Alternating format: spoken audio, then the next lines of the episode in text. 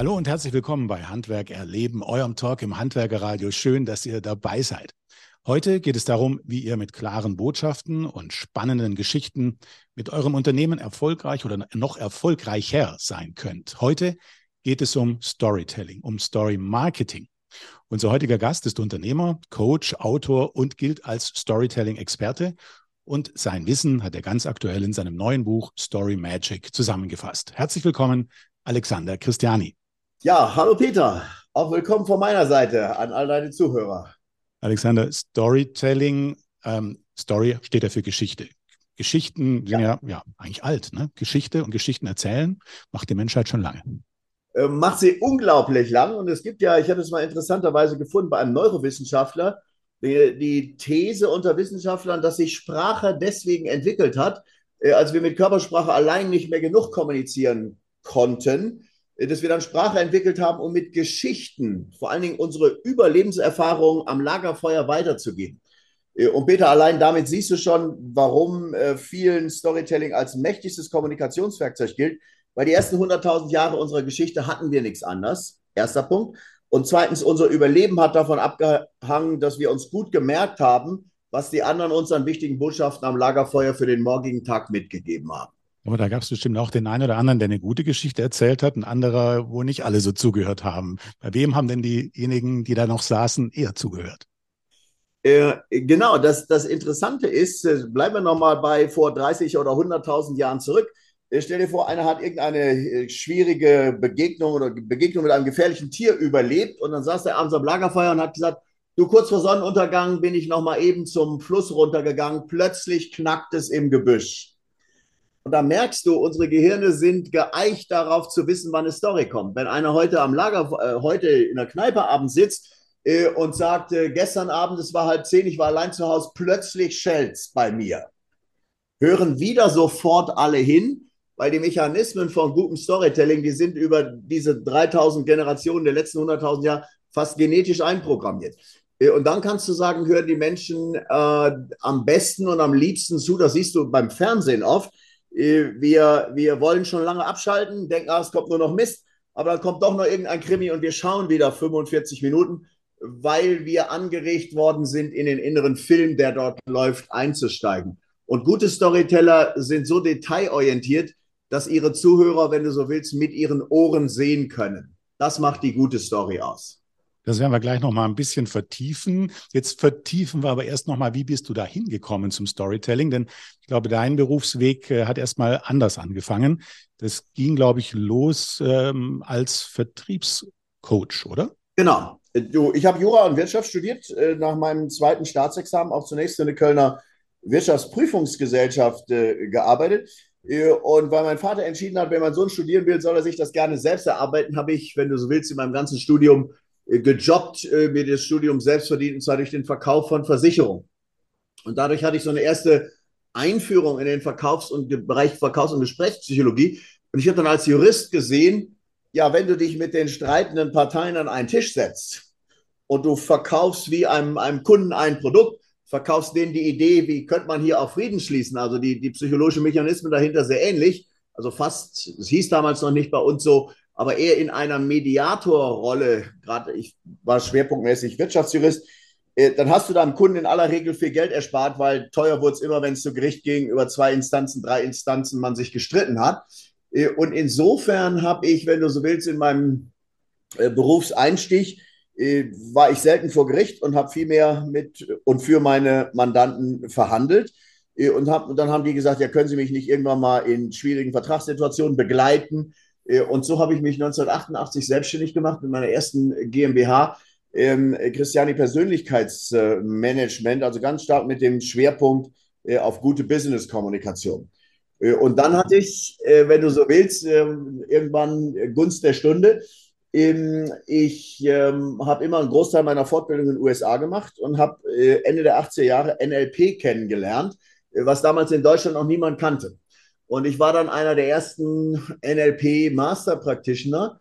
Äh, und dann hat die Firma Bertelsmann mich engagiert und hat gesagt, wir haben hier die Bertelsmann Lexikothek. Wir haben im deutschsprachigen Europa 1200 Verkäufer und unsere besten fünf Leute, die verkaufen etwa vier bis sieben Mal so viel wie der Durchschnitt. Und wenn Sie jetzt äh, als einer der ersten aus den USA kommen und haben Sprachmuster des Überzeugens gelernt, äh, könnten Sie uns dann sozusagen eine Sprachmusteranalyse der Topverkäufer machen und dann unsere Gesprächsleitfäden dagegen legen und einmal herausarbeiten, ähm, ob da noch Dinge fehlen. Und du musst dir vorstellen, also auch um das vom Storytelling zu sagen, ich war damals frisch verheiratet, äh, wir hatten gerade Zwillinge bekommen, also meine, meine Babys waren ein Jahr alt und ich war so dabei, meine, meine Karriere zu beginnen und zu etablieren. Äh, und das Ergebnis dieser Studie für Bertelsmann war das genaue Gegenteil, was Bertelsmann erwartet hat. Was Bertelsmann nämlich erwartet hatte, war, dass sie gedacht haben, ihre Gesprächsleitfäden sind sehr gut. Und ich war sozusagen der Auftragnehmer, den Beweis zu liefern, dass die besten Verkäufer genauso sprechen, wie es in den Leitfäden steht. Und das Interessante war, die kannten sich alle untereinander nicht. Da war einer in Österreich, zwei in der Schweiz, drei in Deutschland. Äh, und interessanterweise hielten die sich alle eher wenig an den Leitfaden, erzählten aber, wenn du so willst, das war meine erste Berührung damit, nur Geschichten. Holten den Kunden ab, äh, bei, sitzen bei einer Handwerkerfamilie äh, in Gelsenkirchen und, und fragen ja, sehen so die Spielsachen der Kinder, sagen, wie alt sind Ihre Kinder denn? Wo waren Sie denn letztes Jahr in Urlaub? Ah, sie sind geflogen. Äh, ja, meine Kinder sind so und so alt. Sind Ihre am Flughafen auch so neugierig? Wollen die wollen die auch wissen, wo die Koffer hinkommen und wo es Benzin ist. Und die Eltern dann, ja, ja. Und dann, ja, schauen Sie in Zukunft, das sage ich immer meinen Kindern, man muss nicht alles wissen, man muss nur wissen, wo alles steht. Und dann haben die die Bertelsmann Lexikothek aufgemacht, haben so diese, diese Transparentfolien gezeigt. Hier ist das erste Bild vom Flugzeug, hier ist das Bild, wo die Tanks sind, hier ist das Bild, wo die Koffer sind. Äh, und die Familien in den Film geschossen, das ist das wichtige Story, haben die Familien in den Film geschossen, haben die erleben lassen, äh, ja, ihr seid nicht Akademiker, aber ihr könnt euren Kindern Abitur und vielleicht eine akademische Ausbildung ermöglichen, wenn ihr ihnen dieselben Werkzeuge gebt, wie sie in einem Akademikerhaushalt selbstverständlich sind. Und da waren die teilweise so gut, dass die Leute gesagt haben, ja, wir haben 15.000 D-Mark damals ja noch äh, für eine neue Küche. Und dann haben die gesagt, ist nicht besser, den Kindern geistige Nahrung zu geben. Und dann haben Menschen in, in, in Budget einer Küche in dieses Bertelsmann Lexikon investiert. Und das war meine erste Berührung, äh, wenn du so willst, äh, von den per Versuch und Irrtum besten Verkäufern einer, einer Organisation mit mehr als 1000 Mitarbeitern zu sehen, nach Versuch und Irrtum landen die nachher alle bei wirkungsvollen Geschichten. Also kurzum, du hast erkannt, dass dieses direkte Fakten runterleiern weniger gut funktioniert, als es in eine Geschichte einzupacken. Das war sozusagen deine Erkenntnis. Korrekt. Und äh, dann hast du wahrscheinlich geguckt, ob das andere auch machen, die erfolgreich sind. Ähm, du hast wahrscheinlich gesagt, ja, einmal hat es jetzt geklappt. Äh, gilt es auch sonst? Also der, der interessante Punkt war, wenn du so willst, ich habe es ziemlich oft äh, vom lieben Gott mit dem Holzhammer gekriegt über 10, 20 Jahre, bis ich glaube, zumindest die wesentlichen Erkenntnisse oder einige der wesentlichen Erkenntnisse heute von Storytelling drauf habe, weil, weißt du, meine erste Erkenntnis, aber auch gleichzeitig Denkgrenze war, aha, was ich bei Bertelsmann gesehen habe, funktioniert super gut im Endkundengeschäft. Da, wo es darum geht, Menschen zu emotionalisieren, da kann man viel mit Filmen und viel mit Stories bewegen. Und das habe ich dann auch in Endkundenverkaufsorganisationen gecoacht, auch mit äh, viel Umsetzungserfolg bei meinen Kunden gecoacht. Aber mein Vorurteil war noch, aber ein Einkäufer, wenn es um fünf Millionen geht, wenn es um drei Angebote geht, wenn es um das äh, beste Angebot geht, da zählen Zahlen, da zählen Fakten, da brauchst du nicht mit Stories hinzukommen. Und dann hat mich Anfang der 2000er Jahre die Firma Allianz verpflichtet. Da musst du dir vorstellen, die haben 11.000 äh, Agenturen in Deutschland und einen Club der 100 Besten. Und im Club der 100 Besten, da gehörst du dann dazu, wenn du im Jahr mindestens zwei, zweieinhalb Millionen Provisionseinnahmen machst, die Besten machen sogar sieben Millionen Provisionseinnahmen. Eh, und das sind natürlich oft Leute, die sind im Bereich betriebliche Altersvorsorge oder so etwas tätig. Eh, und äh, wenn ich das gerade noch teilen darf, weil ich glaube, da ist ein Aha für, für, für alle Handwerker, alle Handwerksunternehmer drin, nämlich wie auch die ihre Angebote beim Kunden präsentieren können. Und äh, mein Punkt war, ich habe immer Kontrastanalysen gemacht. Die wollten immer, äh, Christiane, geh mit den Besten raus. Und dann habe ich gesagt, ja, äh, aber ich muss bitte auch mit zwei, drei Durchschnittlichen rausgehen, weil sonst weiß ich nicht vom Kontrast. Die, die Durchschnittlichen erzählen ja auch ein paar gute Dinge. Und dann musst du dir vorstellen, ich war mit so einem Durchschnittlichen rausgegangen, betriebliche Altersvorsorge, und der macht genau eine gute Bedarfsanalyse. Wie alt sind Sie? Welche Vorsorge haben Sie? Was brauchen Sie? Wie ist Frau Familie abgesichert? Und äh, ist fertig, fasst nochmal zusammen, so nach Motto, hallo Peter, wenn ich das jetzt richtig verstanden habe und du sagst ja, ja. Und dann kommt der Durchschnittsverkäufer und sagt, ja, da kann ich Ihnen direkt gratulieren, äh, da kann Ihnen die Allianz einen, einen tollen Vorschlag machen. Und ich konnte sehen, in dem Moment bei diesem Kunden, der nur ganz leicht verschränkte so die Arme, setzte sich ein bisschen im Stuhl zurück, so nach Motto, aha, und jetzt beginnt er mit dem Verkauf. Drei Tage später, Kontrast lernen, bin ich mit einem der drei allerbesten, irgendwie 5,5 Millionen Jahresumsatz unterwegs. Zufällig ähnliches äh, Bedarfsfeld des Kunden, Unternehmer, Freiberufler, selbstständig. Die Bedarfsanalyse, das war das Interessante, machen beide mehr oder weniger gleich nach dem Schulbuch. Jetzt kommt der große Unterschied. Jetzt ist der Profi fertig, fasst auch zusammen, Herr Kunde, Peter, wenn ich es alles richtig verstanden habe, Sie interessieren sich für ABC, du sagst ja. Dann sagt er, Mensch, das ist so interessant vor knapp drei Wochen war ich beim Unternehmerkollegen von Ihnen. Ganz ähnliche Situation, eben die Parallelen dargestellt, noch so ein kleines Detail, Porsche-Fahrer wie Sie, was der da auch war. Und dann sagte, wissen Sie, der hat sich für seine Frau und Familie für das und das entschieden.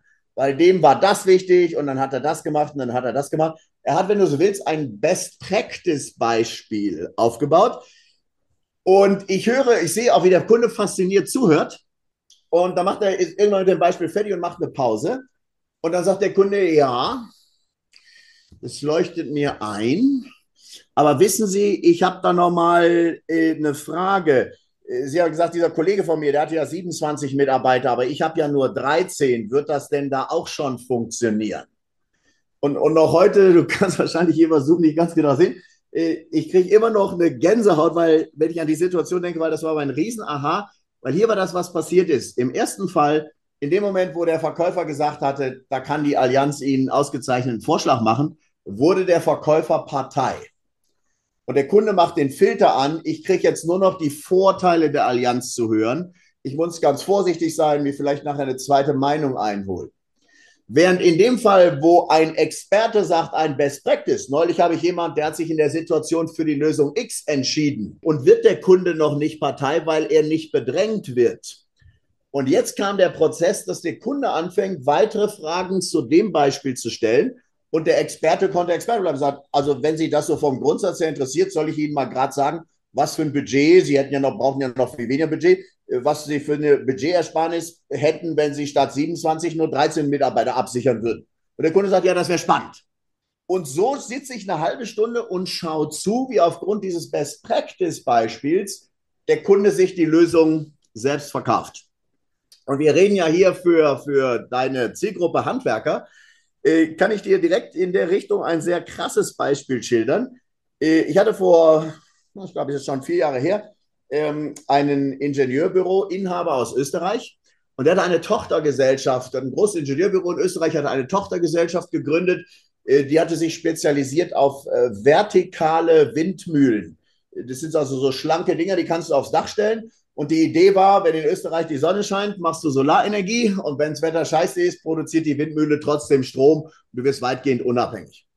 Und er hatte mit der Firma, die hat er mit null gestartet in zwei Jahren, hat viel, nur Storytelling für diese Tochterfirma gemacht, zwei Millionen Umsatz gemacht und dann sitzt er bei uns und sagt, ja, ich habe ja was Interessantes, ich habe ja in meinem Ingenieurbüro äh, im letzten Jahr fast 50 Prozent mehr Umsatz gemacht, äh, aber ich habe da gar kein Storytelling eingesetzt. Und die anderen, die in der Gruppe waren, denken, ja, hast du denn irgendeinen, haben gefragt, neugierig, hast du denn irgendeinen Großauftrag bekommen? Nö. Ja, hattest du denn viel mehr Kundenanfragen als im Jahr davor? Nö. Ja, aber man macht doch nicht einfach bei gleichen Interessentenanzahlen oder fast gleichen Anzahlen 50 Prozent mehr Umsatz. Und dann sagt er, ja, das stimmt, aber ich wüsste nicht, was ich anders gemacht habe. Anyway, am Nachmittag sagt der Teilnehmer, übrigens, es hat mir die ganzen Morgen keine Ruhe gelassen, dass ihm nicht so gepiesackt hat. Äh, hier ist der Punkt, was ich geändert habe. Äh, früher hatte ich, wenn jemand in mein Büro kommt, immer so eine PowerPoint und habe gesagt, was unser Ingenieurbüro alles kann. Und äh, das Einzige, was ich anders gemacht habe, seit ich so viel Zeit jetzt für die Tochterfirma brauche, wenn heute einer zu mir reinkommt äh, und sagt, sagen Sie mal, ich habe das und das Problem, können Sie mir in dem und dem Fall helfen? Dann habe ich nur noch eins getan, wenn wir in der Vergangenheit mal was Ähnliches gemacht haben, habe ich zu dem Kunden gesagt, ähnlich wie Allianz Beispiel, ja, da hatten wir mal einen, der brauchte auch eine Kläranlage und für den haben wir das Ganze so und so gelöst. Und äh, ich glaube, die Moral von der Geschichte ist, ähm, und deswegen glaube ich, dass, dass äh, gerade viele Handwerksunternehmer, äh, um auch mal mit diesem Vorteil aufzuräumen, da sind ja oft Unternehmer dabei, die sagen, ja, ich habe nicht wie mein Außendienstler eine Verkäuferausbildung ähm, und ich hatte vielleicht auch in Deutsch äh, keine zwei. Äh, und deswegen glaube ich gar nicht, dass ich in meinem Unternehmen der beste Verkäufer bin. Ich sehe es genau anders. Äh, ich habe die Erfahrung gemacht, dass derjenige, der die meiste Sachkompetenz hat, wenn es mit ganz wenig guter Kommunikation kombiniert, der beste Verkäufer ist, weil der Kunde will ja eine Lösung für die Sache haben. Als Chef, das gilt für jeden, der dir oder uns heute zuhört, als Chef kennst du typischerweise deine Problemlösung am besten. Du weißt auch, mit wie wenigen Fragen du analysierst, wo ist die Situation des Kunden. Und dann eine Beispielslösung erklären, unabhängig vom aktuellen Einzelfall, was den Kunden bedrängen könnte, das eröffnet viele Gesprächsmöglichkeiten. Ich glaube, Alexander, wir müssen da gleich noch mal ein bisschen tiefer einsteigen, wie man so Stories baut und was so die Elemente sind. Bevor wir das machen, das machen wir gleich noch ein bisschen intensiver, ähm, schauen wir doch noch einmal über den Tellerrand, weil ich weiß, dass du dann trotzdem noch mal geguckt hast, auch im Ausland und hast noch jemanden gefunden, der Storytelling auf seine Art und Weise auch ganz besonders macht. Ich sage mal Steve Jobs. Ja, ja, also das war für, für mich ist Steve Jobs äh, Storytelling äh, 2.0. Äh, der eine oder andere unserer Zuhörer kennt ihn äh, vielleicht relativ gut. Ähm, aber was für mich das Faszinierende war, also ich habe äh, viele äh, Jahre, ich glaube 2008, ich war vielleicht, kennst, kennst du noch diese Nokia Communicator oder, oder BlackBerry, diese, diese Hightech Smartphones? Und ich war ein großer Fan vom Nokia Communicator und irgendwann erzählt mir, ich habe drei Söhne, erzählte mir einer, du Papa, du musst dich mal um das iPhone kümmern, das ist so eine tolle neue Lösung. Und ich habe es fast ein Jahr nicht angeschaut. Und dann habe ich mir diese, diese Steve Jobs, so über eine Stunde lang, diese iPhone-Präsentation angeschaut. Und erstmal nur als Kunde. Und ich war nachher begeistert und ich habe mir auch ein iPhone gekauft. Ähm, aber was mich so fasziniert hat, war, der Mann hat anderthalb Stunden über das Telefon gesprochen und ich konnte mich nachher, obwohl ich bin der absolute Non-Techie bei uns in der Familie, ich konnte mich fast an jede Einzelheit erinnern.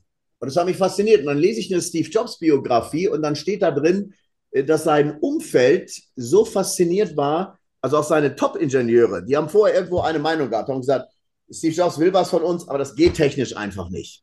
Und wir lassen uns jetzt wieder nicht da von dem auf äh, um Finger wickeln. Wir gehen jetzt in dieses Meeting rein, wir wissen, was geht, wir wissen, welche Patente wir haben, wir wissen auch, was nicht geht, wir wissen haargenau, wie es ist und wir lassen uns nicht von dem umstimmen. Und dann sind die da rein und dann hat Steve Jobs irgendwie zehn Minuten was erzählt. Und jetzt kam das, was sie alle als magisch erlebt haben. Und die brauchten ein Wort dafür, was sie bei Apple in der Organisation nicht hatten. Und haben gesagt, der Steve Jobs, der macht so etwas wie ein Reality Distortion Field. Du gehst da rein, du fängst an, mit dem zu diskutieren. Und alles, was du vorher gedacht hast, was das einzig Wahre sei, das ist auf einmal eine von vielen Möglichkeiten und eine der anderen Sachen, die Steve Jobs erzählt, die erscheint dir viel wahrscheinlicher. Und äh, als ich das in der Biografie gelesen habe, habe ich gedacht, krass, genau so war das. Weil ich war ein großer Freund dieser Nokia-Tastatur. Und dann kommt Steve Jobs und macht das in drei Minuten total kaputt, weil du hast jetzt hier dieses berührungslose Interface. Und ich habe das heute äh, äh, aufgemalt und äh, ich habe alle Einführungsrahmen, also Vorbereitungsrahmen, die der Steve Jobs macht, wie bei einem Bilderrahmen. Kannst du dir vorstellen, wenn du Mona Lisa ohne Rahmen an die Wand hängst, ist auch ein Eindruck, ist immerhin Mona Lisa. Aber wenn du in den richtigen Rahmen packst, dann wird die Wertigkeit dieser Mona Lisa-Idee nochmal ganz anders kommuniziert. Und wenn du einen falschen Rahmen wählen würdest, also Mona Lisa zum Beispiel in irgendwie einen modernen Pinkrahmen hängen würdest, äh, könnte es sogar viel von dem Wert des Inhalts äh, dezimieren. Und was ich, also ich, ich habe 928 Gedankengänge in dieser Präsentation und ich habe mir die Mühe gemacht, die alle einzeln aufzumalen in Balken und farblich zu kodieren. Was sind Einführungsgedanken? Was sind inhaltlich typischerweise Demos und was sind Zusammenfassungen. Und dann habe ich etwas entdeckt und deswegen nenne ich Steve Jobs auch in meinen Präsentationscoachings dort als Urheber, weil ich habe es in keinem Lehrbuch gefunden, sonst gefunden. Der Steve Jobs hat fast ein Drittel, ein Drittel, ein Drittel. Er nimmt sich fast ein Drittel Zeit, die Menschen auf seine Ideen vorzubereiten. Dann verkauft er diese Ideen in Demonstrationen. Er hat 34 Demos in dieser kleinen iPhone-Präsentation. Und jetzt kommt der Schlüssel es war nicht mein gutes Gedächtnis, warum ich mir alles gemerkt habe, sondern der Mann hat 40 Prozent seiner Zeit mit Zusammenfassungen zugebracht. Und das gibt diese, wenn du so willst, endgeile Klarheit. Und insofern, wenn heute einer zu mir kommt und sagt, ich will Storytelling lernen, und auch vielleicht direkt, weil, weil er ambitioniert ist, sagt, ich will es lernen wie Steve Jobs, dann sage ich, du, alle meine Kunden, die es gelernt haben und ich selber letztlich auch, lass es uns in zwei Schritten lernen. Lern erstmal die Elemente einer guten Story, weil das allein bringt dir schon 70, 80 Prozent vom Erfolg, weil die Leute auf einmal Filme haben und dir zuhören. Und dann für die letzten 20 Prozent, wenn du zum Beispiel auch als Handwerksmeister äh, für neue Kunden Präsentationen im Internet machst und du hast 50 oder 100 Zuhörer, dann helfen dir diese letzten 20, 30 Prozent mit klaren Gliederungen, dass du nicht eine Story nach der anderen erzählst, sondern das richtig sauber in ein Gedankengebäude äh, strukturierst. Dann wollen wir da mal einsteigen, wie man eine gute Story macht. Was macht denn eine gute Story aus? Äh, darauf, äh, ich wäre froh, wenn ich die Antwort gefunden hätte, aber es gibt einen Mann, der die Antwort gefunden hat. Ähm, und äh, das ist Joseph Campbell, ist ein Sozialwissenschaftler aus den 50er Jahren des 20. Jahrhunderts. Und der Mann hatte eine spannende Idee. Ich finde, du kennst es bestimmt auch noch, dass wir früher so im Schulunterricht Stille Post gespielt haben. Wir haben unserem Nachbarn was erzählt und der hat was erzählt. Und spätestens zwei Bänke, acht Menschen weiter haben alle gelacht, wie die Botschaft schon verbogen und deformiert war. Und dieser Joseph Campbell, und das macht so für mich ein Genie aus, wenn, wenn jemand eine Frage stellt, wie sagt Newton, warum ist der Apfel auf meine Schulter gefallen und warum würde er auf meine Schulter fallen, wenn ihn aus, in Australien säße und warum wird er dann nicht ins Weltall fallen? Es muss sowas geben wie Erdanziehungskraft. Wenn also jemand krasse Fragen stellt und dann dazu auch noch Antworten findet.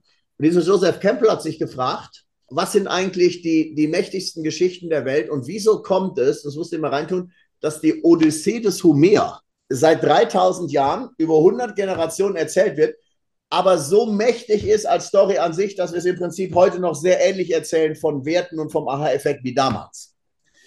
Und dann hat dieser Mensch in 42 verschiedenen Kulturen nach solchen Stories, die also im Kulturgut weitergegeben werden, bei Indianern, bei, bei Chinesen, bei, bei Mayas. Und jetzt kommt das Krasse, in allen Kulturen hat er bei den Geschichten, die sozusagen den, den Test der Zeit über Jahrhunderte und Jahrtausende überliefert worden sind, hat er gesehen, die haben die gleiche Grundstruktur. Und er hat dieser Grundstruktur einen Namen gegeben. Er hat sie genannt die Heldenreise. Er hat es ziemlich detailliert gegliedert in, äh, wenn man die gröbere Gliederung von ihm nehmen, in zwölf Punkte. Und ich habe das für den Business-Alltag ähm, noch einmal verdichtet auf fünf Punkte. Könntest ein du ein bisschen aufführen, genau? Ja. Genau. Ein Held hat ein Problem, trifft einen Mentor, bekommt einen Plan und geht auf die Reise. Okay. Was mache ich jetzt damit? was machst du jetzt damit? Du an der Stelle, ich, ich fange mal mit, mit dem wirklich, um zu zeigen, wie profund das ist. Wir können ja sagen, kannst du Peter sagen, hey Alex, fünf Dinge kann jeder an einer Hand abzählen. Das wird wahrscheinlich in der Kommunikationsbranche jeder wissen.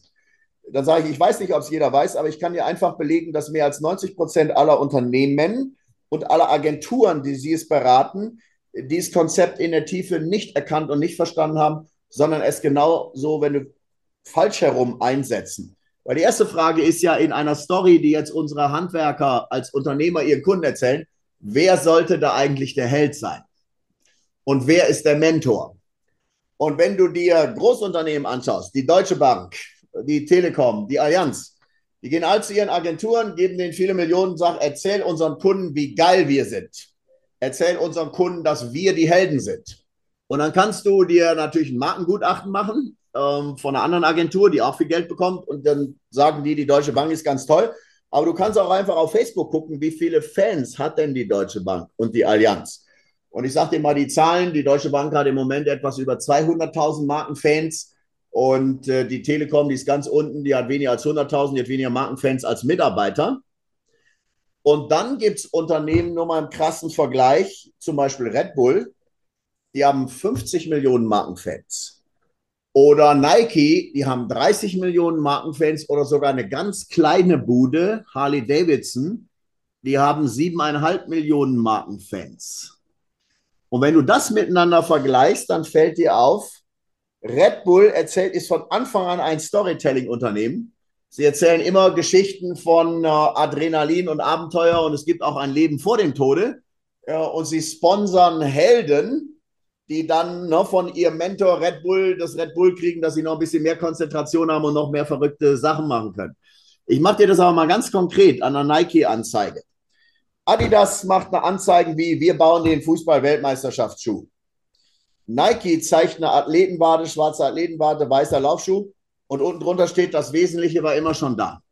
Dein Talent, deine Begabung, dein Durchhaltevermögen. Jetzt bekommst du von uns den Schuh, der aus deinen Anlagen das meiste macht. Nike, just do it. Harley hat noch nie behauptet, wir bauen die besten Motorräder der Welt und wenn sie es behaupten würden, würden sie sich lächerlich machen, weil alle wissen, dass technisch nicht stimmt. Harley sagt es aber seit 50 Jahren, unsere Kunden sind die geilsten Typen auf diesem Planeten.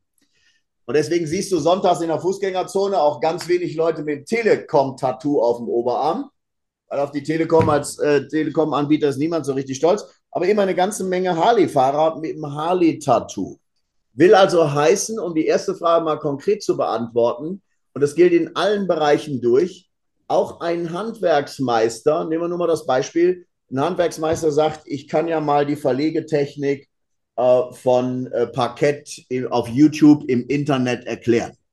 Und der eine erklärt das in dem Ton, ey Peter, ich bin der absolute Typ, ich mache seit 20 Jahren, ich bin die geile Socke, ich erzähle dir Kleiben, Do-it-your-helfer mal, wie das ganze Ding geht, bla bla bla. Gibt gute Inhalte baut aber keine Sympathie, baut aber keine Nähe auf, weil es geht von oben nach unten.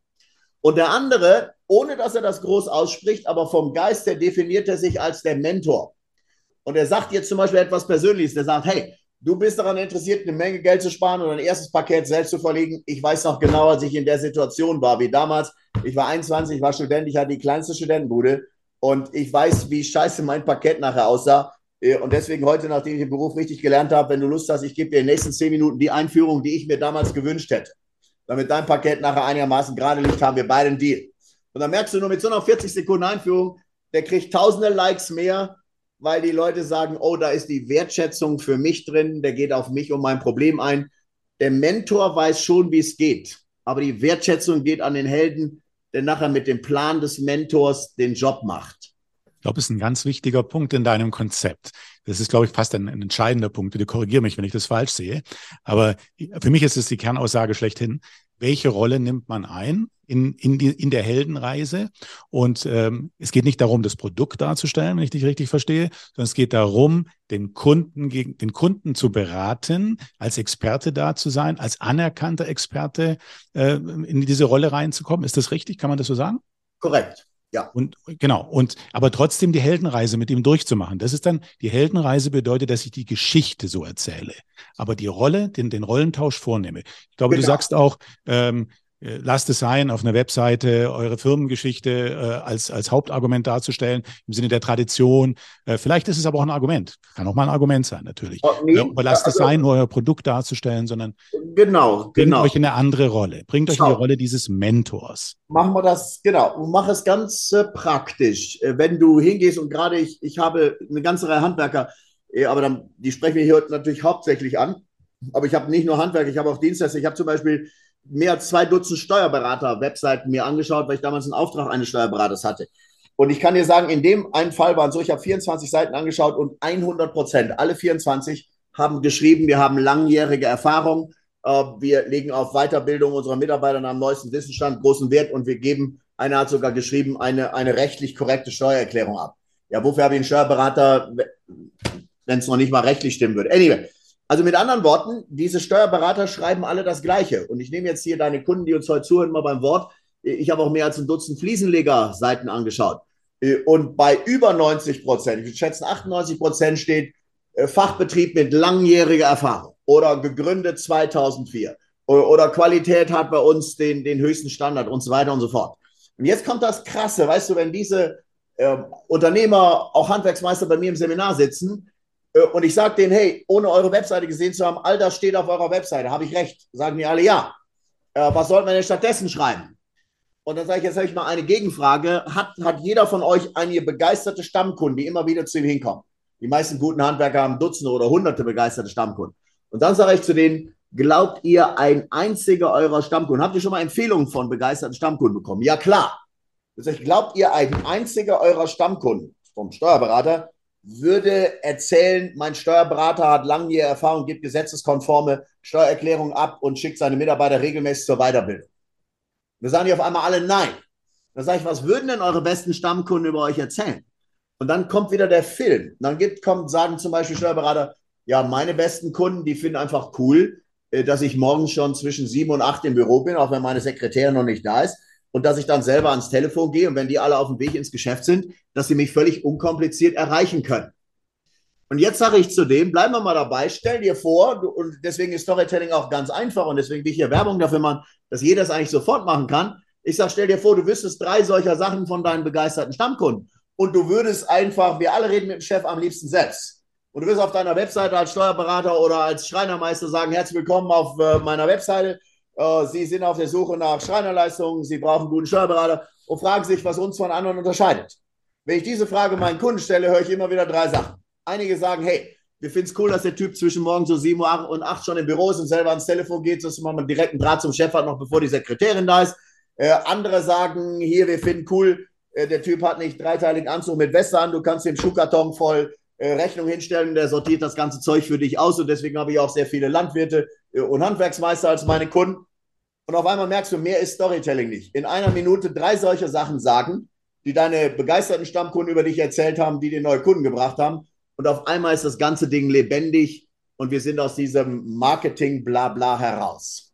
Und es ist egal, welches Gewerk. Es ist egal. Also kann das wirklich jeder machen. Ich habe hier ein Beispiel Nein. gefunden ähm, in, ja. in, deinem Buch.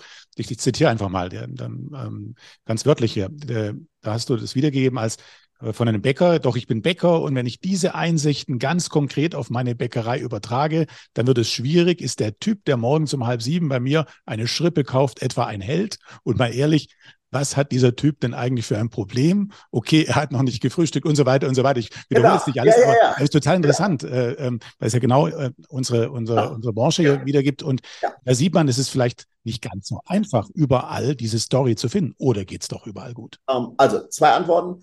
Äh, erstens, äh, es geht nicht überall.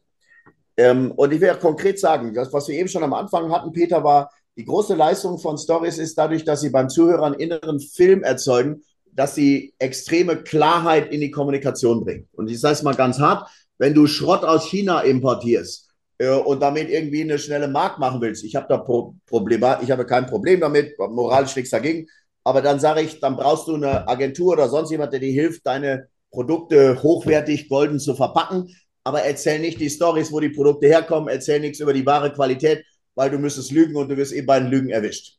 Aber umgekehrt gilt, weißt du, die meisten, wenn ich an Handwerksmeister denke, äh, also über 90 Prozent meiner Kunden, ich habe ganz viele Freiberufler, ganz viele Selbstständige und kleinere und mittlere Mittelständler, das sind fast alles Freaks. Die sind in ihrem Bereich Spitze. Äh, die, die drechseln abends noch in ihrer Werkstatt, die haben den mega Stolz, wenn sie in die Truhe noch irgendwas reingeschnitzt haben und so weiter und so fort äh, und kommen halbe 14 Tage nicht dazu, die Rechnung hinterher zu schicken und werden von ihrem Steuerberater ermahnt, du hast dem Kunden noch nicht mal eine Rechnung geschickt, deswegen kriegst du kein Geld. Also mit anderen Worten, ich habe ganz viele Selbstständige, äh, deren, deren Herz schlecht für ihr Business, also für das, was sie tun. Und denen kann ich mit Storytelling eben super gut helfen, weil wenn die auf einmal so authentisch erzählen, dass ein neuer Interessent schnell spürt, was der Stammkunde schon erlebt hat, dann sagt er, ich gehe zu dem Schreinermeister, dem die Augen leuchten, wenn er noch zwei extra Girlanden in die Truhe gefräst hat, als Beispiel. Also von daher, es geht nicht für jeden, aber es geht für jeden mit hochwertigen Produkten und Dienstleistungen. Jetzt lass mich dir ein Beispiel sagen. Äh, und in dem Fall, ähm, ich, ich, ich will es von einem Ort konkretisieren. Ähm, ich habe dieses, wir haben eine Bäckerei, die ist zur Bäckerei Nummer eins in Bayern gewählt worden, mit der Story, die ich jetzt erzähle. Äh, und zur Bäckerei, äh, unter den ersten zehn in Deutschland war sie auf Platz zwei in Deutschland. Und ich habe die Story in meinen Seminaren erzählt, um zu sagen, wie gut geht das für einen Bäckermeister. Und irgendwann hat die Frau, die das Marketing macht, mich angerufen und gesagt, Herr Christian, ich könnte dir einen Gefallen tun. Können Sie die Story bitte ohne Absender sagen? Wir haben so viele Bäckermeister-Kollegen, die jetzt unsere Webseiten recherchieren und so weiter, weil die alles nachmachen. Aber ich erzähle dir die Story. Es geht um Brot wie zu Großmutters Zeit. Die stellen ein Naturbrot her. Ich wusste das nicht, habe alles meine Kunden mir erzählt, diese Kundin. Äh, ich wusste zum Beispiel nicht, dass nach dem deutschen Brotgesetz mehr als 200 chemische Zutaten erlaubt sind, das Brot nicht so schnell schimmelt. Die machen das mit vier Zutaten, diesem, diesem Mehl, bisschen Salz, äh, Hefe und so weiter, mit 72 Stunden Teigruhe, dass all diese Gärstoffe, die den Magen von empfindlichen Menschen oder die Verdauung belasten können, schon raus sind. Und das Einzige, was ich denen gesagt habe, ist, wenn ihr so ein geiles Brot habt, erzählt einfach diese Story. Die haben inzwischen acht Filialen da in der Ecke von Deggendorf Landshut unten äh, und haben Leute haben das rausgekriegt, die fahren bis zu 30 Kilometer Umweg, um einmal in der Woche, wenn zwischen nach Hause und da und da für die ganze Familie dieses Brot einzukaufen. Dann haben wir Storytelling gemacht. Dann haben wir gesagt, überleg doch mal, wie wäre es, wenn du zu 25 Gourmetköchen gehst? Die servieren ja alle, bevor das Essen kommt, die Leute schon ein bisschen hungrig sind, so Brot. Und da gibt es doch oft sehr, sehr pappiges Weißbrot oder sonst was. Was wäre, wenn ihr denen mal ein, ein Sortiment schickt von Brot wie zu Großmutters Zeiten? Und dann haben die auf ihrer Webseite, ist jetzt sieben oder acht Jahre, als wir gestartet haben, her, ja, ziemlich am Anfang bei mir. Ich kann mal so versuchen machen, die sagen, kannst du dich noch an deine Kindheit erinnern, als ein Apfel richtig wie ein Apfel und eine Erdbeere erdbeerig schmeckte und äh, Großmutters Brot mit einem Stück Butter drauf mit das Beste war, was wir uns als Zwischenmahlzeit vorstellen konnten. Wenn das damals deine Erfahrungen waren, verdienen es deine Kinder nicht, heute auf ähnliche Art und Weise groß zu werden. Wenn du Ja sagst, haben wir das Brot für dich wie zur Großmutters Zeit. Das ist so 40, 50 Sekunden, was sie auf der Webseite sagen. Und dann merkst du auf einmal, wie das knallt. Aber jetzt geht es, dass wir nur noch einen Satz sagen, jetzt geht es weiter. Wie setzt man sowas in Szene? Dann haben die eine Leerbäckerei gemacht, einen Kredit aufgenommen, große Bäckerei gemacht. Und dann haben die mich gefragt, Alex, wie können wir das in Szene setzen? Dann ich, wisst ihr, was mich am meisten beeindruckt hat? Dass ihr auf 200 Chemiezutaten verzichtet und nur vier Elemente nehmt. Was wäre, wenn wir die Eingangstür zu eurer Leer-Schulbäckerei, wenn wir da zwei Glasflügel haben, auf den einen Glasflügel schreiben wir die 200 chemischen Zutaten in kleiner Schrift, streichen die durch, verboten und schreiben erlaubt bei Namen der Bäckerei und nur die vier, die erlaubt sind. So, und so hast du ein Beispiel jetzt mal dafür, wie setzt es äh, ein Bäcker um? Und ich hätte, ich habe, haben sicher. Wir können gerne mal weiter darüber reden, aber ich würde gerne noch mal, ich versuche noch mal ja, in die Rolle reinzugehen eines ja. Hörers und äh, stelle mir jetzt natürlich die Frage, äh, okay, die machen eine Lehrbäckerei oder, oder äh, ein, ein, ein, ein gläsernes, äh, gläserne Bäckerei, ähm, machen ein Video auf einer Webseite, das muss aber gar nicht lang sein, oder? Eine Minute, anderthalb, genau, sowas. Genau, auf deiner Homepage, ja. Und aber das Entscheidende ist vorher einmal diese Story festzulegen mit den Elementen Held, Problem, Mentor, Plan, Reise. Also auf dieser Basis ein bisschen genau. natürlich vertiefend reingehen, Story festlegen und dann die Story über alle Kanäle umsetzen. Genau. Richtig? Und eine Idee wäre eben, so eine Lehrbäckerei zu machen. Eine Idee ist die genau. Webseite genau. sehr stark dafür zu nutzen. Lass mich noch präzisieren. Also ja. die, die Lehrbäckerei war nachher so eine weitere Auswirkung. Die, die wirkliche Idee war zu sagen, wir nehmen ein fast 100 Jahre altes Rezept, wie zu Großmutters Zeiten, wo man gut schmeckendes, gut nährendes Brot mit viel Teigruhe hatte und ähm, äh, auf all diese chemischen Zutaten verzichtet hat. So, das bieten die inzwischen online an. Du kannst es im ganzen Bundesgebiet äh, bestellen. Und wenn wir jetzt nochmal auf die Story gehen, äh, der Held hat ein Problem, trifft einen Mentor, bekommt einen Plan und geht auf die Reise. Und jetzt habe ich die dann gefragt, ja, ich kenne mich ja damit nicht aus. Was ist denn das Gute, wenn man 72 Stunden Teigruhe hat? Da sagen die, ja, Getreide hat die und die Gärstoffe. Und das kann zu Zöllikali und dies und das und jenes, was Ernährungsexperten wissen, kann das alles führen. Und wenn ich jetzt industriell produziere, dann ist natürlich ein Teich, der drei Tage irgendwo rumliegt, wo ich nichts anderes produzieren kann, äh, macht, äh, treibt mir die Kosten in die Höhe. Aber wenn ich so ein Freak bin und kann warten mit dieser Teigruhe, äh, dann habe ich eine Menge Schadstoffe, die sonst noch in dem Getreide drin sein könnten, also die für den Darm sehr belastend sind, habe ich die raus. Da habe ich gesagt, erzählt das euren Kunden und erzählt das der Zahlzielgruppe, die zwar gerne Brot isst, äh, aber immer wieder Darmprobleme kriegt. Der Held hat ein Problem, Darmproblem, es kommt ein Mentor und sagt, wir können 80, 90 Prozent der Schadstoffe, der Gärstoffe vorher rausholen, dadurch, dass wir wieder zu natürlichem Brot zurückkehren. Wir haben Eltern. Eltern wollen, dass ihre Kinder ein gutes Geschmacksempfinden entwickeln und nicht nur auf, auf Süßigkeiten von Cola und Gummibären leben.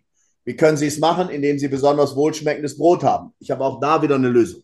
Ich habe einen Gourmetkoch. Ich bin Gourmetkoch. Ich möchte meine Gäste von A bis Z wowen. Ich möchte sie ähm, dass sie sich bei mir anders fühlen als bei anderen Gourmetköchen, wo sie irgendwie ein Pappbaguette kriegen als Vorspeise.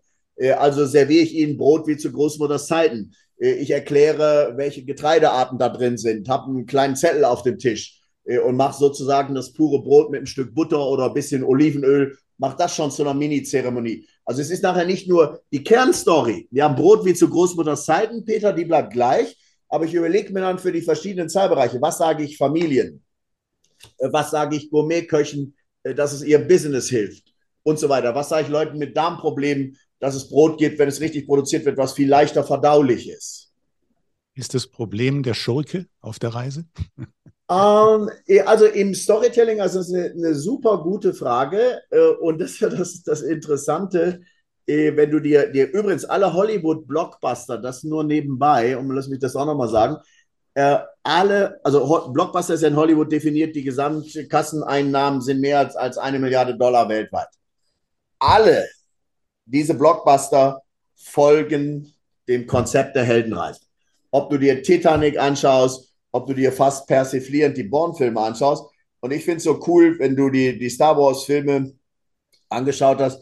Ich habe in äh, ein Interview gefunden mit George Lucas, wo er sagt, ja, ich wusste schon immer irgendwie, wie das mit diesen großen Filmen geht. Und vor Star Wars 4 habe ich das Buch von dem Joseph Campbell gelesen. Und der hat mir mit all diesen Mythen aus diesen 42 Kulturen klargemacht, welche kleinen Feinheiten mir noch äh, fehlten. Und seit ich das in Star Wars 4, 5, 6 eingebaut habe, sind diese Filme noch größere äh, Kassenschlager geworden als vorher. Äh, ich gebe dir ein Beispiel, weil, ähm, also typischerweise das Problem selbst ist nicht der Schurke aus der Sicht des Helden, sondern der, der ihm das Problem macht. Also, wenn jetzt, nehmen wir an, ein, ein, ein Schüler er wird von einem, einem älteren Schüler gemobbt, dann ist erstmal das ein Problem, dass der verhauen wird. Aber der Schurke ist natürlich der, der ihn verhaut. Und äh, man kann jetzt im Storytelling sehr viel tun. Äh, beispielsweise, äh, ich habe jemanden, der, der auf einem sehr hohen Niveau, äh, auch sehr qualitativ hochwertig, ähm, Menschen, äh, ich sag mal, alternative Baufinanzierung oder Unternehmensfinanzierung besorgt. Und zwar typischerweise, indem er ein Netzwerk hat mit über 500 Partnern, die als stille Gesellschafter irgendwo einsteigen wollen. Äh, und aber nicht so krass wie Banken, Hypothek und äh, Übersicherung, bis sie dich fast in die Insolvenz treiben können, machen wollen. So, und in dessen Story äh, kann er natürlich hervorragend sagen, hey, du hast, möchtest was aufbauen, deine Kreditwürdigkeit ist irgendwo begrenzt und Banken versuchen, deine Notlage auszunutzen. Und jetzt erzählt er vielleicht zwei, drei Sachen, üble Sachen, die viele seiner potenziellen Kunden auch schon mit Banken erlebt haben. Dann schweißt das natürlich diese Zielgruppe, diese Community, die er hat, gegen den Schurken zusammen. Und wenn ich dann einen guten Mentorplan habe, der eben ganz anders ist, als was die Alternative, zum Beispiel die Schurken anbieten, äh, dann ist auch das ein, ein sehr mächtiges Element. Du bist gern auf dem aktuellen Stand, hast aber wenig Zeit? Wir halten dich auf dem Laufenden, was für das Handwerk diese Woche wichtig war. Der DHZ Wochenrückblick zu hören auf dhz.net und überall, wo es Podcasts gibt.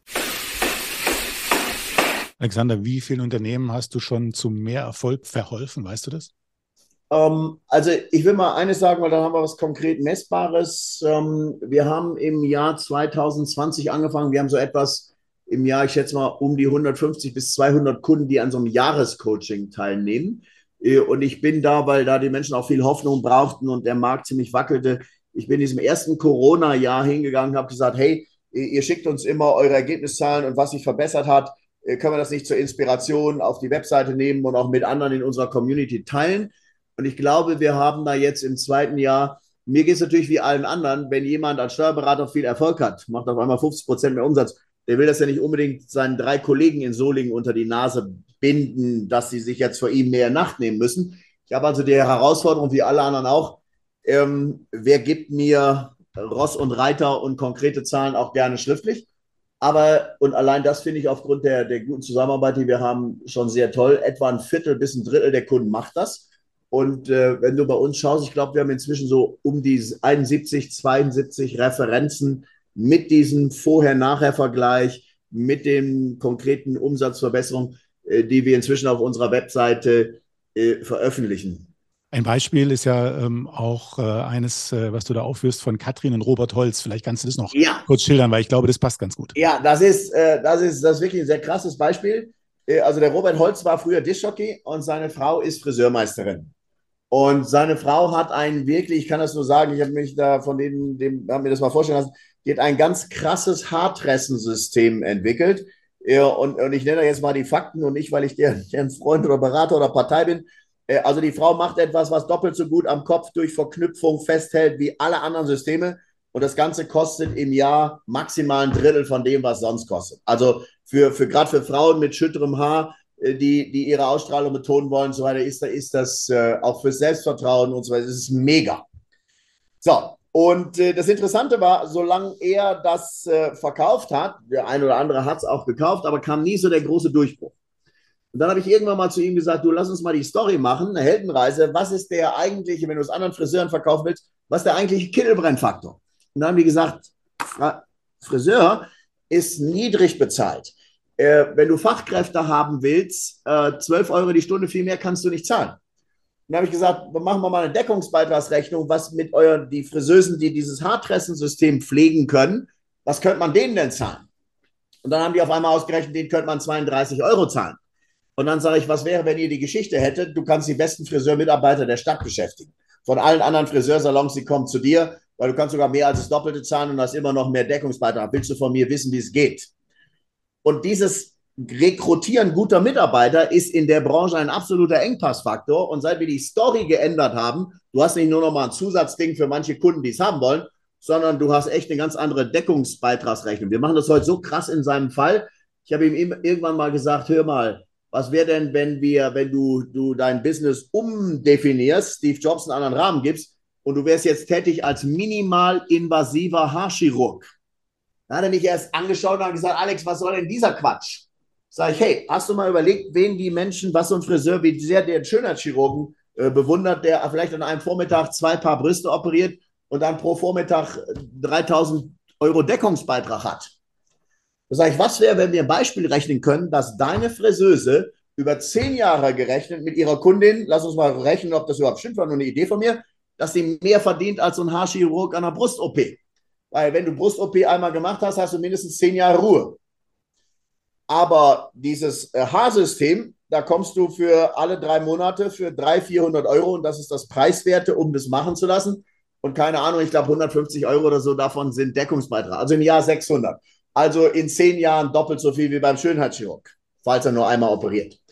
Und jetzt ist Folgendes passiert. Das zeigt, wie mächtig Storytelling ist. Und der Robert war sowas von begeistert.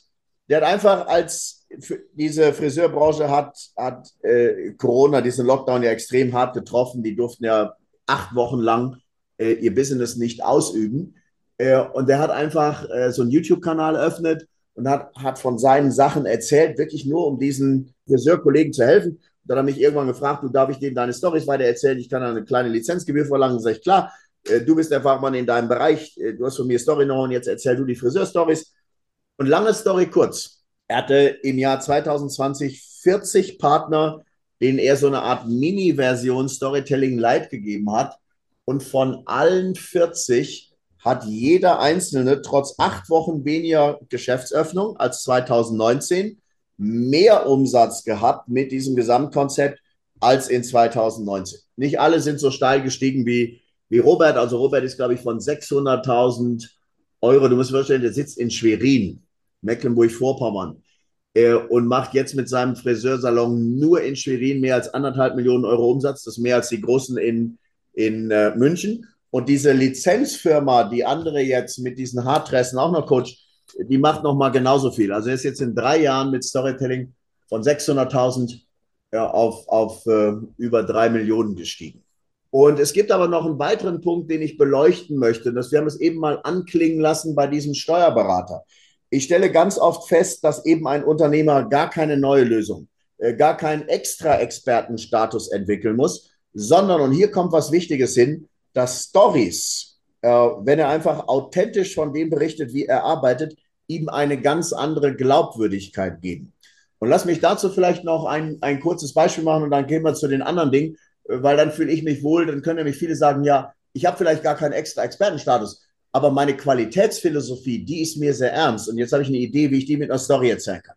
Ich habe zum Beispiel jemanden, der ähm, ist jetzt Schreinermeister in dritter Generation und ähm, Unternehmen ist vor allen Dingen unter seiner äh, genialen Leitung von, ich glaube, es vom Vater übernommen hat, von, von zehn Mitarbeitern auf heute über 80 gewachsen.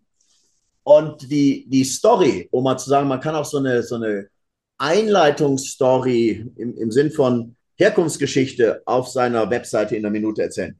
Wenn er irgendwo einen Vortrag hält, dann sagt er, hey, bevor ich zu meinem Programm, warum Sie heute hier sind, kommen, lasse mich einfach ein Aha mit Ihnen teilen. Und ich weiß es noch wie heute. Es war damals mein erster Schultag. Und bei uns ist der Brauch, da gibt es so eine große Schultüte für die Kinder. Und ich kam meiner Mama zurück in diese riesen Schultüte.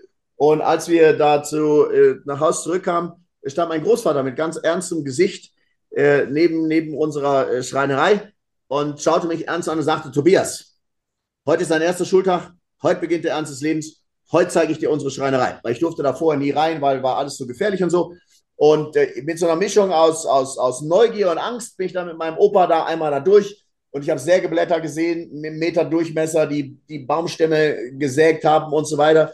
Furcht und Schrecken. Aber was ich nie vergessen werde, auf einmal kommen, so hießen die damals noch, zwei Lehrlinge um die Ecke und tragen eine Kommode raus. Und mein Großvater sagt zu denen, stopp mal eben. Und die stellten das ab.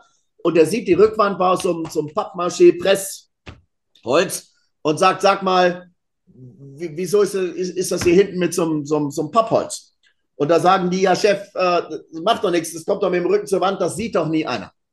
Und dann hat mein Opa zu den beiden gesagt, jetzt pass mal auf, wenn diese Kommode heute ins Elternschlafzimmer käme und ich würde mir die nächsten 40 Jahre morgens meine neue Unterhose und meine Socken da rausholen, würde ich mich 40 Jahre jeden Morgen ärgern, weil ich haargenau weiß, diese scheiß Rückwand ist aus Pappmaché und nicht die Qualität, die ich von vorne sehe. Und in unserer Schreinerei wird so gearbeitet, bitte merkt euch das, dass alle Möbelstücke, die wir herstellen, ins Wohnzimmer oder Schlafzimmer des Schreinermeisters gestellt werden könnten, ohne dass der sich darüber ärgern müsste. Dann macht er eine Pause, der ist jetzt äh, etwa so in meinem Alter, ist so knapp über 60 und sagt, dieses Erlebnis liegt jetzt 58 Jahre zurück. Und wir sind in der Zeit von acht inzwischen auf über 80 äh, Mitarbeiter gewachsen. Und wir liefern unsere Massivholzmöbel inzwischen in über 40 Länder aus. Äh, aber ich kann Ihnen im Namen all meiner Mitarbeiter, wir tun das auch mit einem ganz kleinen wenig Stolz, eins sagen, unsere Möbel werden immer noch so gefertigt, dass sie ins Schlafzimmer oder Wohnzimmer meines Opas gestellt werden können. Und da merkst du die Power. Äh, andere schreiben vielleicht genau die gleiche Wahrheit. Wir fertigen nur in Massivholz, aber wir fertigen nur in Massivholz ist erstmal eine Eigenschaftsbeschreibung, könnte auch oberflächliches Marketing sein. Aber hier kommt die Story, die einen Menschen geprägt hat, auf die Qualität so zu achten, wie sein Opa es getan hat. Und das ist der Unterschied in der Glaubwürdigkeit. Ich habe die Begriffe oft gefunden in deinem Buch. Glaubwürdig, authentisch, ja. ehrlich. Scheint dir wichtig zu sein. Also jetzt hast du es erklärt. Ja. ja. Genau, weil letztlich, mal, mal ganz ehrlich, ich glaube, wir alle haben, und das hat auch etwas mit unserer Stammesgeschichte zu tun, wir haben schon ein ziemlich gutes, ich nenne das mal so simpel, so Bullshitometer im Bauch wenn uns Menschen etwas erzählen, und das sieht man auch, auch sehr oft bei Kindern, äh, die haben ja auch ein sehr feines Gespür, wenn ihnen jemand gegenüber nur schön tut oder wenn wirklich zum Beispiel jemand Kinder mag und auf sie eingeht. Äh, als Erwachsene verlieren wir das manchmal äh, etwas, aber es gilt auch in, in der Politik. Ähm, äh, je mehr sich jemand strategisch verhält, ob du jetzt an auch in, in, äh, bei uns äh, an, an, an Merkel oder an äh, Scholz oder wen auch immer denkst, äh, wenn du an den einen oder alten, ich nehme bewusst mal einen aus dem linken und rechten Spektrum, wenn du an, noch an Franz Josef Strauß zurückdenkst oder auch an Herbert Wehner auf der anderen Seite, äh, man konnte mit vielem, was die inhaltlich gesagt haben, uneins sein oder auch so eine knorrige Eiche, so ein Otto Graf Lambsdorff, aber man hatte immer das Gefühl, wenn der Lambsdorff was sagt oder der Strauß was sagt oder der Wehner was sagt, die meinen das jetzt wirklich, was sie dort sagen. Und haben deswegen natürlich auch polarisiert. Äh, und meine Einladung an, an Kunden ist, dass ich sage, achtet mal drauf, wenn ihr Kunde seid bei irgendjemand, ob beim Schneider, ob beim Schreinermeister, ob beim Anstreicher, wo auch immer, ähm, wo, bei welchen Kunden seid ihr die größten Fans?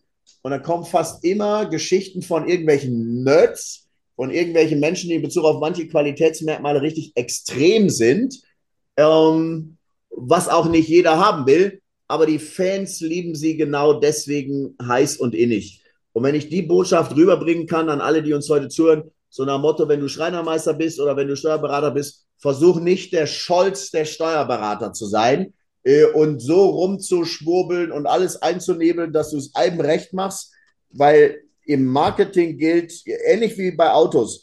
Äh, Ford und Opel tun sich mit am schwersten Autos zu verkaufen, weil sie wollen die eierlegende Wollmilchsau für alle sein. Ein Porsche ist ein ziemlich extremes Auto, das kann nur ein paar Sachen richtig gut, Aber die Leute, die genau das haben wollen, kaufen sich immer wieder ein.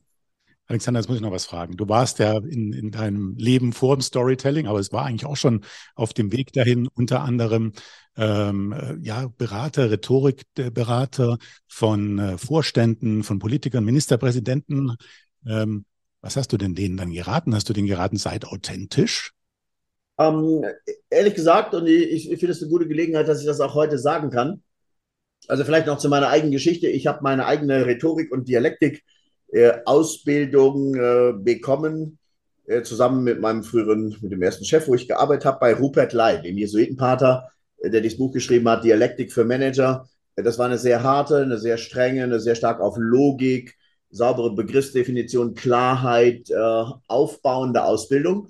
Und ich sag mal, im Geist dieser Ausbildung habe ich dann auch ähm, zum Beispiel mit Vorständen äh, gearbeitet ähm, und äh, wirklich auch in ein, einigen DAX äh, 30 Unternehmen Vorstandscoachings gemacht. Sagen wir durchaus mal auf einem anspruchsvollen Rhetorikniveau.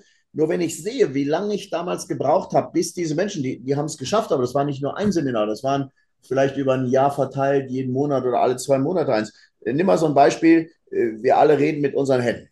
Aber zwischen wir reden mit unseren Händen und ich bin mir, während ich mit dir rede, begleiten, mitbewusst, wie Fachleute das nennen, wo gerade meine Hände sind und was sie machen, ist vom Selbstbewusstsein, was ist mir gerade von der Rechnerleistung her bewusst, ein Riesenunterschied.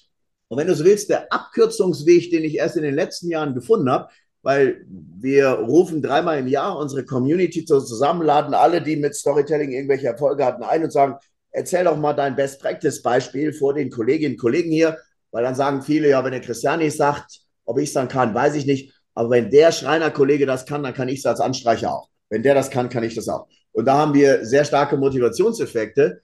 Und was ich jetzt in den letzten Jahren sehe, ist, ich würde heute sagen, hey, wenn du eine Abkürzung haben willst, klar, du kannst immer noch fünf Jahre Rhetorikausbildung machen und dann bist du irgendwann mal äh, vielleicht äh, sehr geschliffen, äh, wie, um mal auch ein Positivbeispiel zu nennen für jemanden, der, wenn man auf seine Rhetorik geachtet hat, Guido Westerwelle. Er war zum Beispiel bei unseren Politikern wirklich auf die Feinheiten der Sprache geachtet hat, ein sehr, sehr gut äh, trainierter und auch ein sehr klar argumentierender, dem man sehr genussvoll zuhören konnte, äh, guter Rhetoriker. Aber ich würde heute hingehen und sagen, wenn du fünf Geschichten aus deinem Leben erzählst, hin, wo du authentisch wirklich dahinter stehst, hast du beim Publikum emotional die gleiche Wirkung, wie wenn du fünf Jahre an deiner Rhetorikausbildung trainierst. Ähm, also, wenn du mich fragst, würde ich heute äh, die Vorstände noch so trainieren, wie ich sie damals trainiert habe, äh, dann heißt die Antwort äh, Jein. Äh, und zwar wie folgt. Ich würde sie in der Anfangsphase ganz anders trainieren. Ich würde in der Anfangsphase mit ihnen trainieren, was sind deine drei oder vier oder fünf Markenstories? Was sind Werte, für die du stehst, die du immer, wie jetzt dieses Aha-Erlebnis von dem Schreinermeister in dritter Generation, wo du am Anfang schon ganz viele Punkte bei deinem Publikum machst. Und dann in Phase zwei oder drei, ähnlich wie Steve Jobs, dann würde ich sagen, dann hast du aber schon mal wie Pareto, 20 Prozent des Aufwands bringen dir 80 Prozent des Ertrags. Das sind die Stories. Und wenn du dann irgendwo richtig klasse werden willst und ein paar hunderttausend Euro Umsatz in Webinaren machen willst, die Kunden habe ich natürlich auch, da musst du die letzten 20 Prozent Feinschliff machen. Aber authentisch, glaubwürdig, ehrlich, authentisch ist, schon wichtig, oder? Ist der erste Schlüssel, weil sonst äh, äh klappt es gar nicht. Danke bis hierher. Darf ich noch ganz, ganz kurz, weil ich will auch immer so Beispiele bringen, wo Teilnehmer denken, darüber nachdenken können, ob sie das auch so erlebt haben. Gerne. Äh, denk mal äh, drüber nach ähm, an unseren äh, Ex-Bundespräsidenten, ähm, der da früher Weltbankpräsident war. Ähm, ich fand, als der Bundespräsident wurde, hat er am Anfang sehr nah und sehr volkstümlich gesprochen. Der ist sehr gut beim Publikum angekommen. Und nach einem halben bis einem Jahr kamen all die Politikberater. Du darfst nicht in das Fettnäpfchen treten, du darfst nicht in das Fettnäpfchen treten, du musst mehr Worthülsen verwenden, du musst mehr unangreifbar werden. Äh, und auf einmal war der Horst Köhler als Präsident nach etwa einem Jahr deutlich weniger authentisch, als er vorher war. Da, aufgrund des Einflusses seiner Redeberater. Also ich will nur noch mal Werbung dafür machen, wie alle, auch wenn wir ungeschult sind, ein gutes Intuition haben, wann jemand authentisch ist. Anderes Beispiel, ich bleibe mal bei der Gruppe der Bundespräsidenten, weil die, die sprechen ja für uns äh, und als ganze Nation für uns. Äh, und wir nehmen mal jemand anders, einen früheren Juraprofessor, Staatsrechtler Karl Carstens. Der war bei seinen ersten Reden äh, sehr staatsmännisch, sehr staatstragend und kam oft emotional nicht rüber. Und dann hat, du kannst dich mal erinnern, hat der Carstens mal einen Fußweg irgendwie von Flensburg nach Berchtesgaden gemacht. Weißt du, ob du dich erinnern kannst? Und dann hat er immer so 20, 30, 40, 50 Bürger mitgenommen ähm, und ist mit so durch Deutschland gewandert. Damals äh, ging das alles äh, noch ohne Polizeischutz und so weiter. Und wenn du die Reden angeschaut hast, die er sozusagen in der zweiten Hälfte seiner Amtszeit gemacht hat, dann hat er sehr viel von seinem Juraprofessor verloren ist wirklich in der Nähe mit den Bürgern, hat sich so seinen eigenen viel, viel näheren und für seine Verhältnisse äh, viel herzlicheren Stil angeeignet. Also was ich damit sagen will, äh, die gute Botschaft ist, ähm, erstens, äh, wir alle können Schritt für Schritt gerade durch Stories lernen, authentischer zu werden, weil wir haben am Anfang Angst, auch mal unsere Schwächen oder Stories, wo es um unsere Gefühle oder tiefere Grundgedanken geht, zu teilen, weil wir denken, wir könnten dafür abgelehnt werden. Wenn wir es ein paar Mal ausprobieren und merken, dass wir damit viel mehr Nähe und Herzlichkeit aufbauen, trainieren wir uns, das mehr zu tun. Das ist die eine gute Botschaft. Und die zweite Botschaft äh, ist eben auch die Warnung äh, von einem Horst Köhler. Äh, wenn du intuitiv ein Gefühl hast als Handwerksmeister, ich rede, wie mir der Schnabel gewachsen ist, ähm, und so erreiche ich meine Kunden am besten, dann hör vor allen Dingen auf dich selbst und das, was täglich im Vier-Augen-Kundengespräch funktioniert und lass dich nicht von irgendwelchen Rhetoriktrainern an der Oberfläche verbiegen. Das ist ja schon äh, ja fast so eine Art Schlussappell, aber ich muss trotzdem noch ein paar Fragen ja, loswerden. Also, ich, ich würde gerne mit dir noch ein, zwei persönliche Sachen besprechen. Klar. Du hast Steve Jobs vorhin genannt und in deinem Buch fängst du an, und das interessiert mich jetzt wirklich äh, brennend. Wir sind hier, um eine Delle ins Universum zu hauen. Warum wären wir sonst überhaupt hier? Mit diesem Zitat fängt dein Buch an. Warum ja. hast du dieses Zitat gewählt? Ist es dein eigenes Lebensmotto oder was macht ähm, dieses Zitat aus? Also, wa was macht dieses Zitat aus? Ich fand, die, fand diese, diese Idee, und Steve Jobs sagt das ja so schön, so Dellenhauer im Universum zu sein. Eine äh, kleine oder größere, vielleicht auch nur minimale Delle, äh, aber irgendetwas in dieser Welt zum Besseren zu bewegen. Äh, das hat mich innerlich sehr angesprochen. Ähm, und ähm, ich kann es vielleicht auch noch etwas in einen philosophischeren Zusammenhang bringen.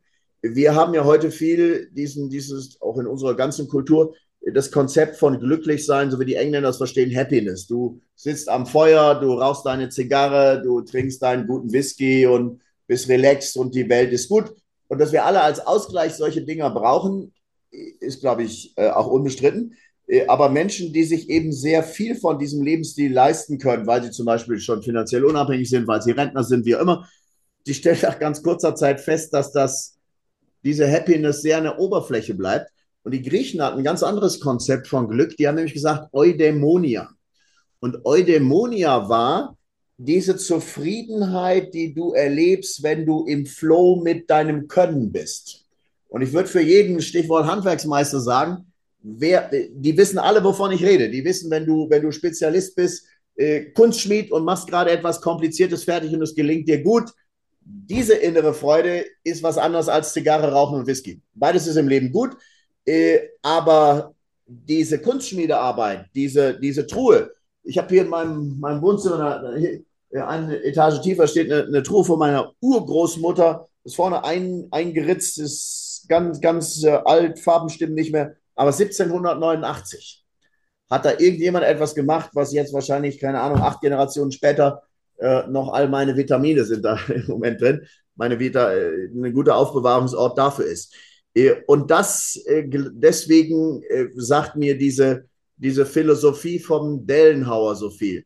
Wer Kompetenz hat, mit dieser Kompetenz in Flow geht und damit anderen Menschen hilft in dem Bereich, wo er Spezialist ist, deren Probleme zu lösen. Der arbeitet in ganz kleinen Schritten an einer wirklich besseren Welt. Und meine große Überzeugung ist, die Welt wird mehrheitlich nicht durch Politiker verbessert, sondern durch das Fußvolk, die, die Grasrotbewegung, all der vielen kleinen Problemlöser im Alltag, die wir alle sind, auch, auch und gerade wenn wir selbstständig und Unternehmer sind. Wenn du mit jemandem mal tauschen könntest, mit dem würdest du ja gerne mal tauschen? Uh, ich muss wirklich zweiteilig antworten.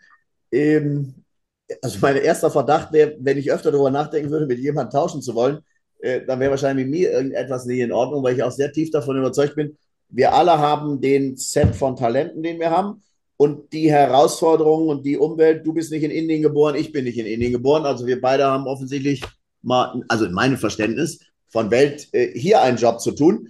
Ähm, also deswegen muss ich erstmal ehrlich einräumen, dass ich mir die Frage äh, selten äh, gestellt habe.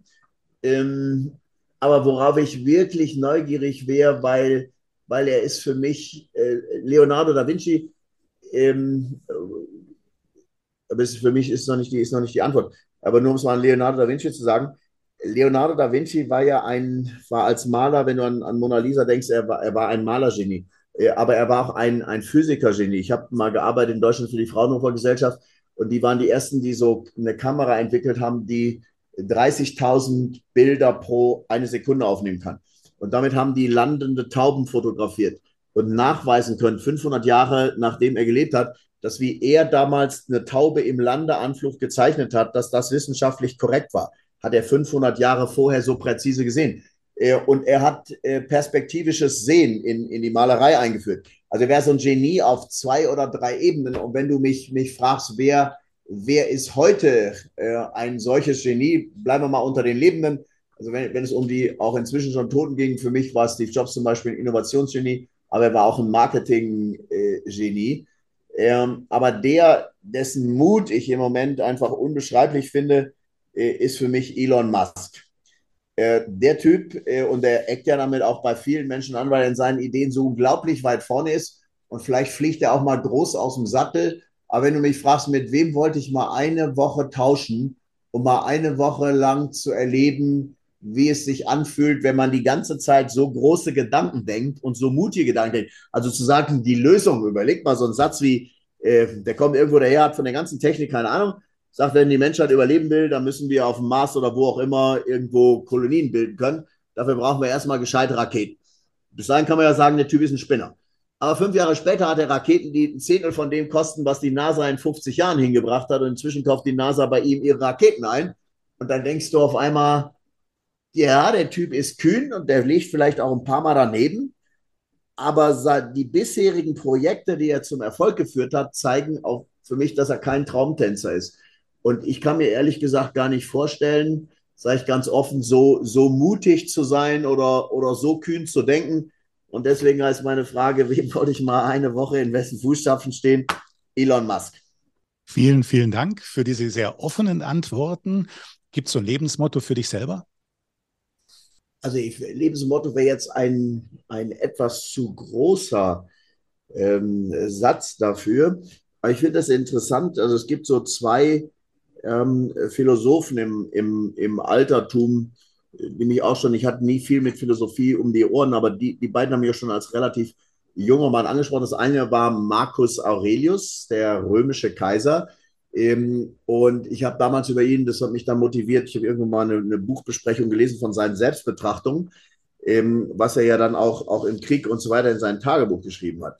Aber das, das Interessante fand ich, als, als Marcus Aurelius äh, gestorben war und sich die Nachricht von seinem Tod im Römischen Reich verbreitete, äh, schrieb so ein zeitgenössischer Geschichtenschreiber, standen die Sklaven auf der Straße und weinten.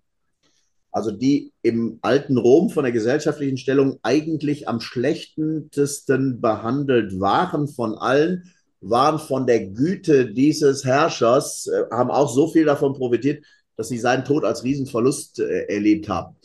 Äh, und das ist die Einleitung zu äh, Epiktet, der, der, der, der, der Begründer der stoizistischen Philosophie, äh, von dem eben auch äh, Marc Aurel viel gelernt hat und sich hat inspirieren lassen.